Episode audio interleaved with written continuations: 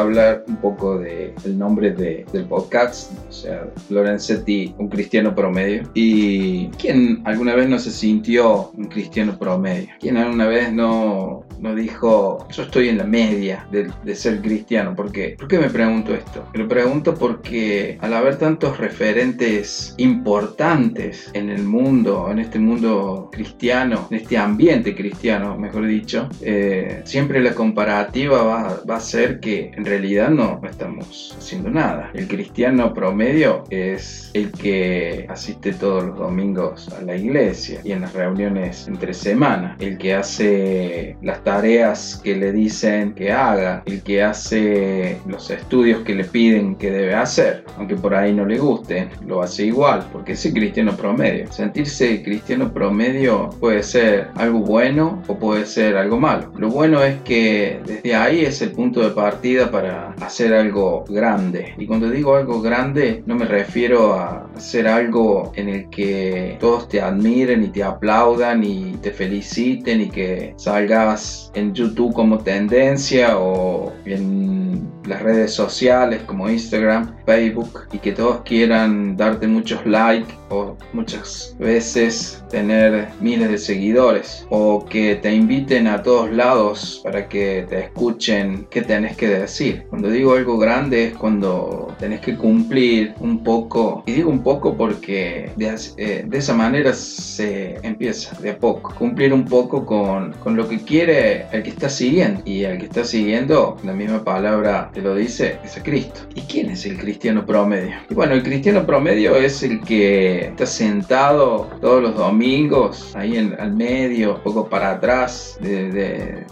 salón, el que lleva su Biblia y tiene marcado eh, los versículos con lapicera para que algún día cuando los necesite los pueda ubicar fácilmente. El cristiano promedio es el que cuando hay un evento se queda duro parado y esperando de que lo llamen para hacer algo. El cristiano promedio es el que por ahí no, no pertenece a ningún departamento el cristiano promedio es el que no se encuentra tampoco en, ninguna en ningún sector de la iglesia. El cristiano promedio es el que lo llaman para que recoja la ofrenda. El cristiano promedio es el que por ahí reemplaza al titular de, de alguna sección de la iglesia. Con esto no, no quiero decir que el cristiano promedio no es importante. Al contrario, es el más importante. Y como dije antes, el ser cristiano promedio puede ser bueno malo. Y lo malo es que desde ese punto comienza tu decadencia como cristiano. Comienza la bajada hacia un lugar en el que antes estabas y sin darte cuenta empiezas a regresar. A regresar a ese lugar que en un tiempo, en tus primeros momentos de, de ser cristiano, odiaste って。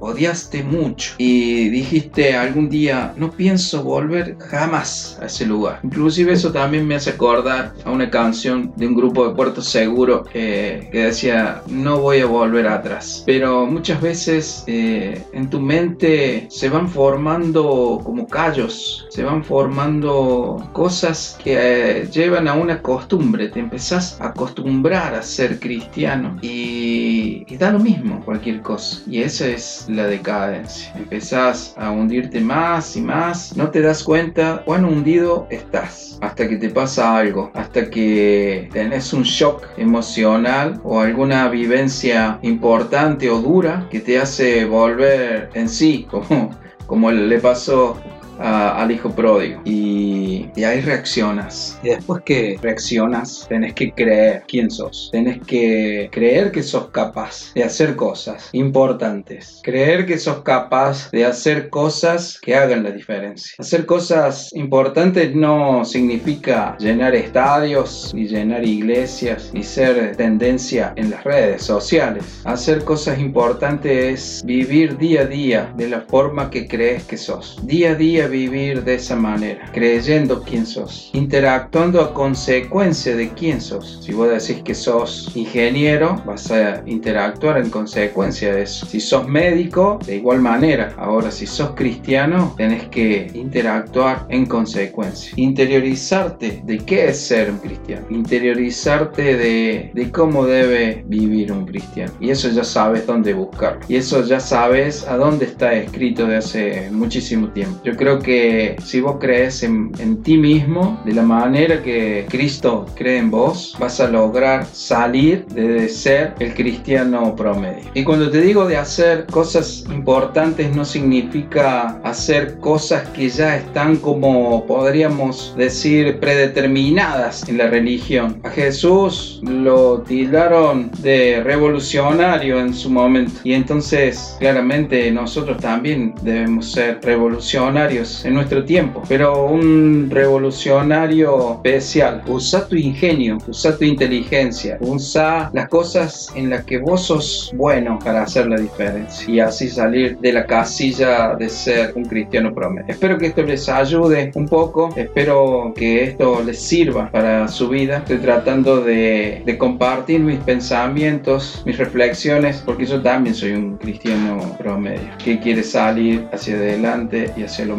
de esta casilla en la que estamos. saludo grande, nos estamos viendo. Chao, chao.